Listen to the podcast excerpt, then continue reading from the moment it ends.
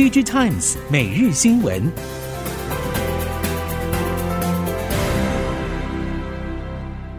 听众朋友您好，欢迎收听 DG Times 每日新闻，我是袁长杰，现在为您提供今天科技产业的新闻重点。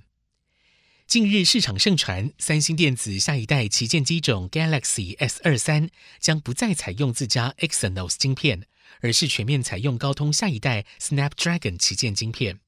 未来 Exynos 究竟会是什么样的定位？是否会影响到联发科与三星的合作，都是外界关注的焦点。根据了解，三星的 Exynos 二二零零效能表现已经明显逊于高通和联发科产品。甚至因为产品良率的问题，在 S 二二机种导入比重大幅下滑，而消费者对这款产品也不买单，表示不想因为市场位置就被迫购买比较差的三星处理器。在这样的情况之下，预估高通会是最大赢家。高通曾经多次强调，未来手机市场策略将会着重在旗舰规格的领先，而 Exynos 退出 S 二三机种，可以说是助高通一臂之力。因为大环境与景气影响，消费性电子产品市场受到冲击。不过，产业电脑 IPC 的市场相当稳定，尤其是缺料问题疏解之后，各家 IPC 业者忙着消化先前订单，包括延华、樺汉、广基、延阳、安勤、爱讯、荣成电、维田、飞捷、正化电等 IPC 业者都在六月缴出亮眼成绩，更有多家业者刷新了单月新高纪录。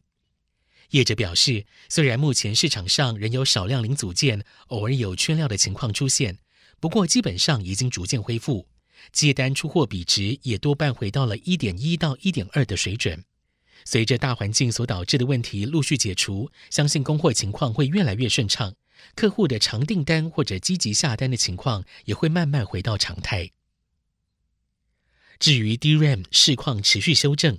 记忆体厂南亚科第二季的营收衰退，不过单季毛利率达到百分之四十四点一，季增零点二个百分点。南亚科总经理李培英表示，毛利率提升主要归功于汇率以及成本控制得当，但是第三季营运还是面临各种的不确定性，包括汇率难以预期，而且营运成本端如原物料、设备成本、电费都上涨，产品 ASP 也持续往下，导致第三季毛利率下滑几率较大。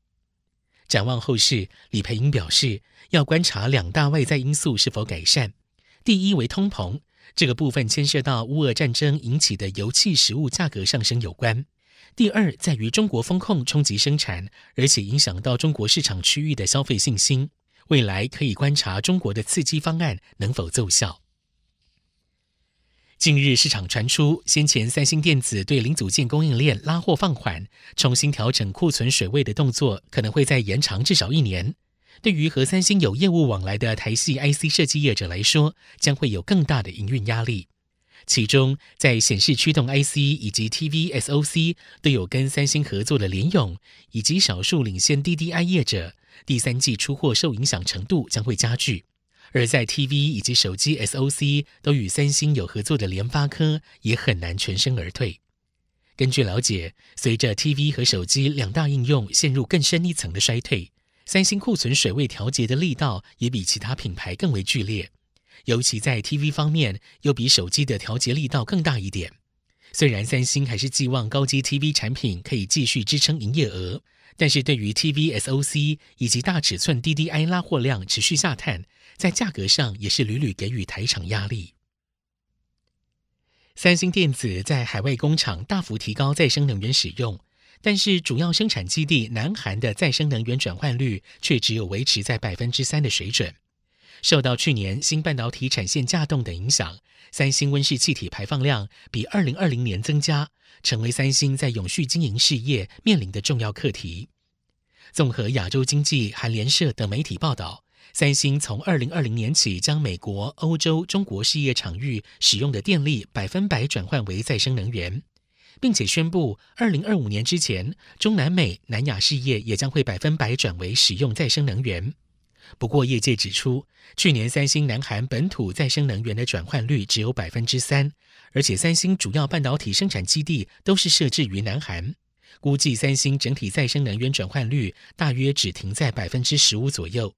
如何减少温室气体排放、提高再生能源使用，也成为三星的重要课题。欧盟电动车 EV 的年销售量在二零二零年突破一百万辆大关，进入快速成长期。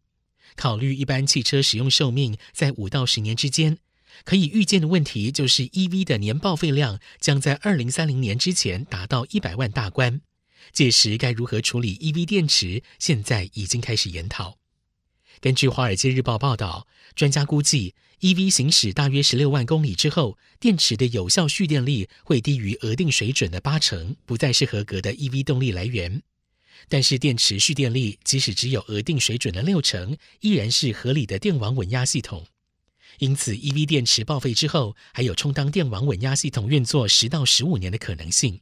因此，目前两派争议焦点在于：EV 电池报废之后是要直接销毁再生，还是检查后再用十到十五年的问题？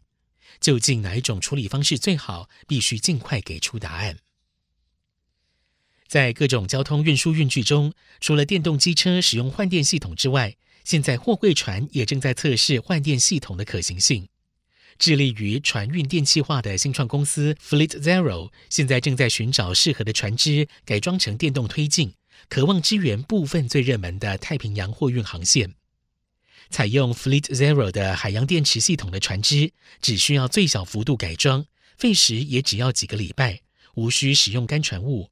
例如，两百五十英尺长的平台补给船，在最佳状况下进行改装，只要把电池置于后甲板，再完成接线就可以。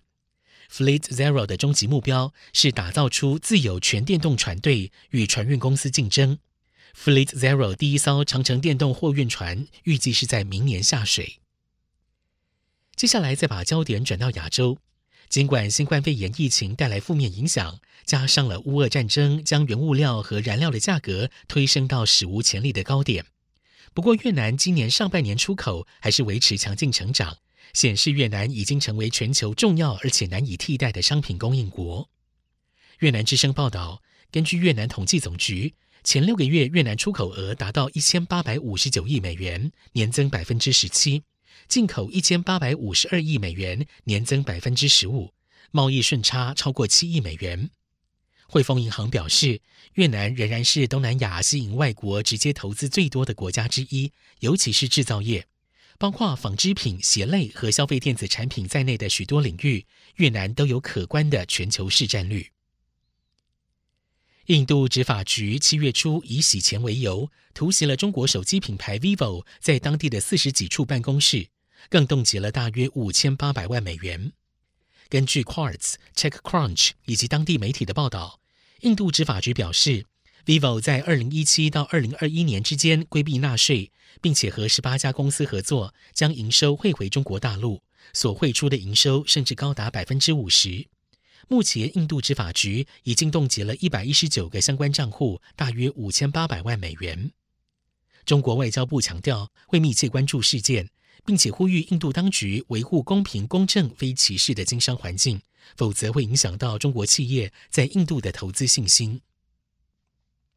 最后，我们来看到的是五 G 网络。